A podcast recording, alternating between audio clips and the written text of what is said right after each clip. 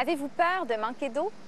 Si cette préoccupation vous semble réservée aux habitants des pays en voie de développement, détrompez-vous. L'accès à une eau de qualité devient problématique pour les pays occidentaux. Il suffit de penser aux alertes estivales qui nous empêchent d'arroser les pelouses. Dans cette émission, nos invités nous parlent des grands enjeux de l'eau. Des enjeux tels que les changements climatiques, qui influencent la quantité d'eau douce disponible, la qualité de nos eaux naturelles, qui diminue en raison de la pollution, le manque d'eau de qualité, qui entraîne des maladies comme le choléra et la malaria, maladies qui pourraient même faire leur retour dans les pays occidentaux. Finalement, des experts nous parlent d'argent et de gaspillage et nous expliquent ce qui se cache derrière les notions de pollueur-payeur et d'utilisateur-payeur. Des termes incontournables lorsqu'on parle de gestion mondiale de l'eau. L'avenir de l'eau serait-il politique? Individuellement, le plus grand enjeu est celui du gaspillage de l'eau potable. Ce gaspillage nous coûte cher. Cet enjeu est pourtant celui sur lequel chacun d'entre nous a le plus de contrôle. Pour limiter les dégâts, il s'agit tout simplement de fermer le robinet. Je suis en compagnie d'Anne-Marie Bernier, chef de section au laboratoire de contrôle de la qualité de l'eau à la Ville de Montréal. Bonjour. Bonjour. La moyenne de consommation pour les pays occidentaux varie entre 150 et 300 litres d'eau par jour par personne. Ce serait quoi la moyenne montréalaise? À Montréal, euh, la moyenne est de 1100 litres par personne par jour. Ça comprend l'utilisation industrielle et l'utilisation domestique. Euh, l'utilisation industrielle, euh, c'est environ 75 là, de cette consommation-là. Il doit y avoir beaucoup de pertes de l'eau pour qu'on en consomme autant, même ceux des industries et les individus, ça fait quand même une moyenne assez élevée. Est-ce qu'il n'y a pas un problème quelque part dans notre réseau? Ah, il y a effectivement un problème là, pour assurer euh, la pérennité des infrastructures. À Montréal, on ne connaît pas exactement le, le, vrai chiffre, mais on parle souvent de 40% de perte d'eau euh, à travers des fuites qui sont dans le réseau. Fait que c'est énorme quand on pense que c'est de l'eau potable qui fuit comme ça. Quels sont les coûts associés au traitement de l'eau? Les coûts associés, ça dépend euh, de la ressource première. Donc, on doit traiter l'eau. Dans le cas de Montréal, c'est l'eau du fleuve Saint-Laurent qui est traitée. Donc, euh, les coûts comprennent les installations de filtration, l'utilisation des produits chimiques euh, pour faire la chloration, la désinfection. Les coûts énergétiques sont assez élevés et tous les coûts associés au réseau de distribution, c'est-à-dire la tuyauterie qui parcourt la ville pour distribuer l'eau à tous les citoyens. Quelles seraient les solutions pour éviter le, gaspillage? Bon, c'est certain, s'il y a beaucoup d'eau qui coule, peut-être déjà de changer les tuyaux, ça aiderait, les, tuyaux, pardon, ça aiderait. Maintenant, quelles seraient les solutions pour éviter le gaspillage pour les individus, pour que chaque personne consomme moins? Qu'est-ce qu'on peut faire? Chaque personne doit prendre conscience que l'eau n'est pas gratuite. Euh, comme, on vient comme on vient de parler, euh, il y a des coûts associés à la production de l'eau potable. Donc, euh, c'est ce n'est pas un bien gratuit. Il y a certains arrondissements, certaines municipalités qui vont utiliser des compteurs d'eau pour dissuader l'utilisation abusive de l'eau.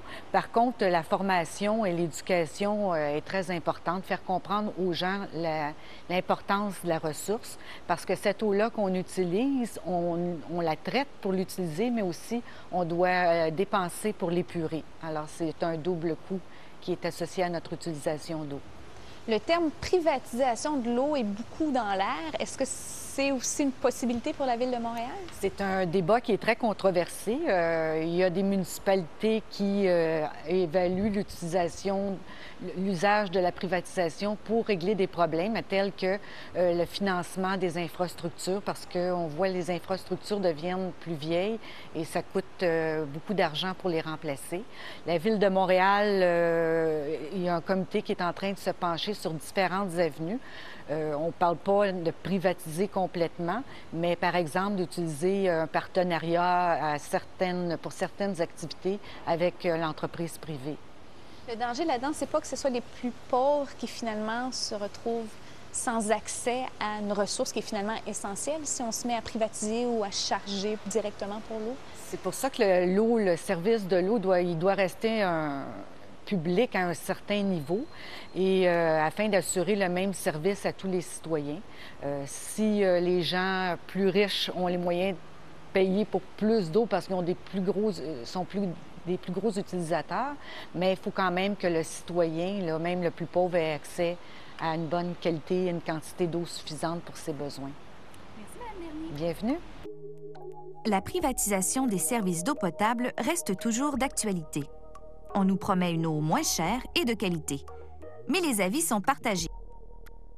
Je suis en compagnie de Gaétan Breton, docteur en comptabilité, professeur à l'UCAM et porte-parole de la coalition Au Secours. Bonjour, Monsieur Breton. Bonjour. On parle souvent du pétrole comme étant l'or noir. Maintenant, on appelle l'eau l'or bleu. Est-ce qu'il existe un marché de l'eau, ce fameux marché de l'or bleu? Pour l'eau, on aurait comme deux branches. D'abord, il y a la provision d'eau pour les, citoyens, qui est d'habitude secteur municipal.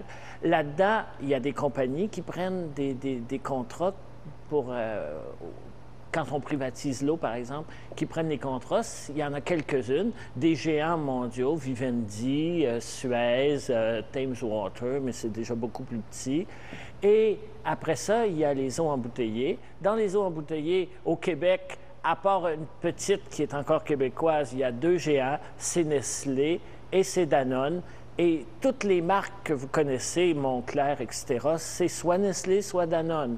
OK? Il n'y a, plus de milieu. Et maintenant, il y a Coke et Pepsi qui rentrent, mais ça aussi, c'est des GR qui viennent nous vendre de l'eau pris au robinet qui est en, bouteille. C'est Dasani, c'est des trucs comme ça. Donc, euh, dans le fond, il n'y en a pas de marché. C'est quelques joueurs dans chacun des secteurs. Peut-être que ça a des avantages. Je crois qu'il y a des pays qui ont privatisé l'eau. Est-ce qu'il y a des avantages à privatiser l'eau? Moi, j'en connais pas. Hein. Vous pouvez me chercher. Je ne connais aucun exemple de privatisation qui a amené les supposés avantages qu'on voulait, c'est-à-dire baisse de tarifs, hausse de la qualité. Moi, tout ce que je connais, c'est le contraire.